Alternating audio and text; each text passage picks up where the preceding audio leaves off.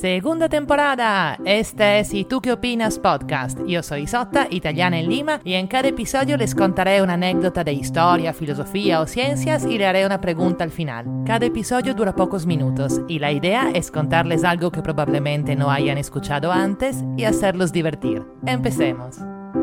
Hola, hola, queridísimos. El otro día estaba escuchando una charla de Daniel Kahneman, psicólogo israelí y premio Nobel por la economía en 2002.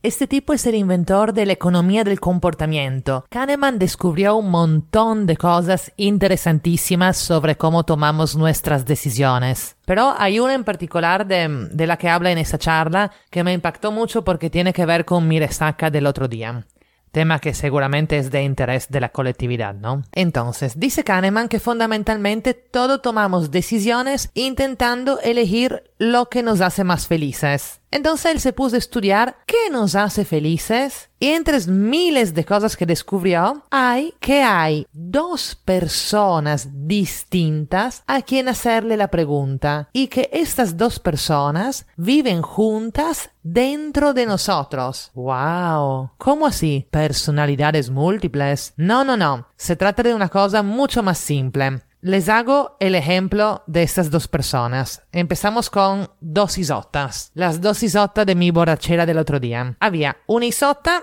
que llamaremos la isota presente, que la pasó increíble con dos amigos, bailando, tomando, riendo todo el viernes que si en cualquier momento le hubieras preguntado ¿Cómo te sientes, querida? te hubiera contestado ¡Feliz! Esa misma Isota se despertó con resaca el sábado por la mañana y si le hubieras preguntado entonces ¿Cómo te sientes, querida? te hubiera mandado a la mierda. Y de ahí hay la otra Isota, que soy yo en este momento, que llamaremos la Isota que recuerda. Y mi recuerdo del dolor de cabeza y de la resaca es mucho más fuerte del recuerdo de lo feliz que estuve bailando y riendo. Y yo, notando esto, pensaba que soy yo una pesada, pero los estudios de Kahneman me tranquilizaron y me entristecieron al mismo tiempo, porque demuestran que todos funcionamos así. En su experimento, Kahneman, en vez que estudiar rumberos como yo, estudió a pacientes a quienes les estaban haciendo una colonoscopia. Lo que hacía era preguntarles cada 60 segundos cuánto les estaba doliendo en una escala de 1 a 10. Eran dos procedimientos distintos, levemente distintos. Para el paciente A fue un examen muy largo, con un nivel de dolor constante muy alto, que él juzgó entre 9 y 10 durante largo rato, pero con una bajada del dolor en los últimos minutos. Para el paciente B fue al revés. El procedimiento fue más corto, con unos minutos de dolor nivel 2-3 y con un pico súper breve de dolor 9-10 al final. Ahora la pregunta que se hace el premio Nobel es, ¿quién sufrió más?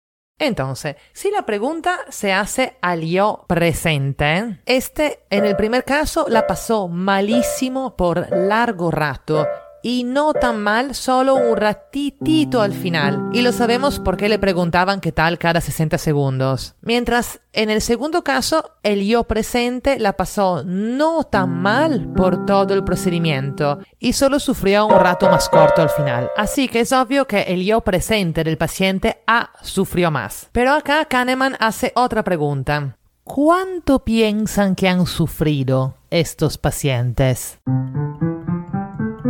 Y acá viene la sorpresa.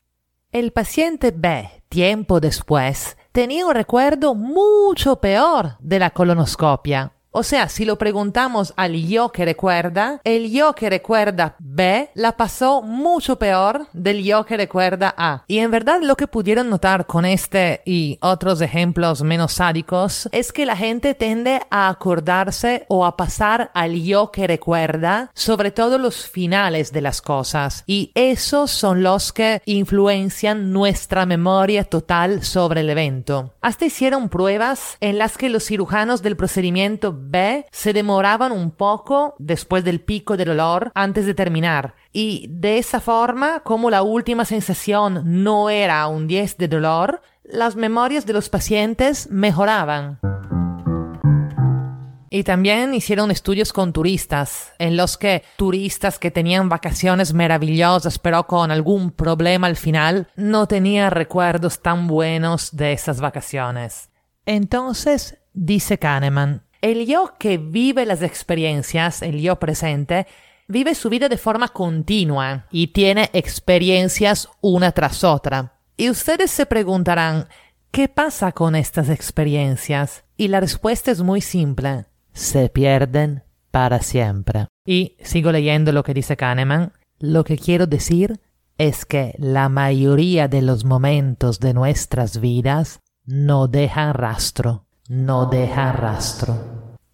Ahora, ¿se acuerdan, no? Que el trabajo de Kahneman es estudiar cómo la gente toma sus decisiones, ¿no? Y acá llega a eso. Dice, el yo que recuerda hace más que recordar. En realidad, es él quien toma las decisiones. Por ejemplo, si hay un paciente que ha tenido, digamos, dos colonoscopias con dos cirujanos diferentes, tipo el procedimiento A y el procedimiento B, y tiene que decidir cuál de ellos elegir, elegirá a aquel cirujano del que tiene un recuerdo menos doloroso. Y entonces el yo que estuvo presente y que va a estar presente en el siguiente procedimiento no tiene ni voz ni voto en esa elección.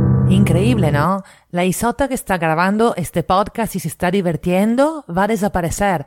Tú que estás escuchando vas a desaparecer, solo te vas a acordar, a lo mejor, el final, que además es este el final, que tampoco sé si es tan memorable, pero hay dos preguntas. Pregunta 1.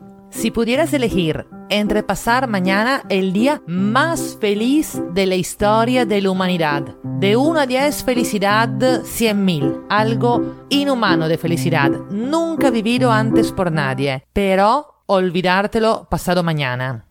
O un día feliz normal, un 8 de 10, de alegría con tus amigos y acordártelo. ¿Cuál elegirías?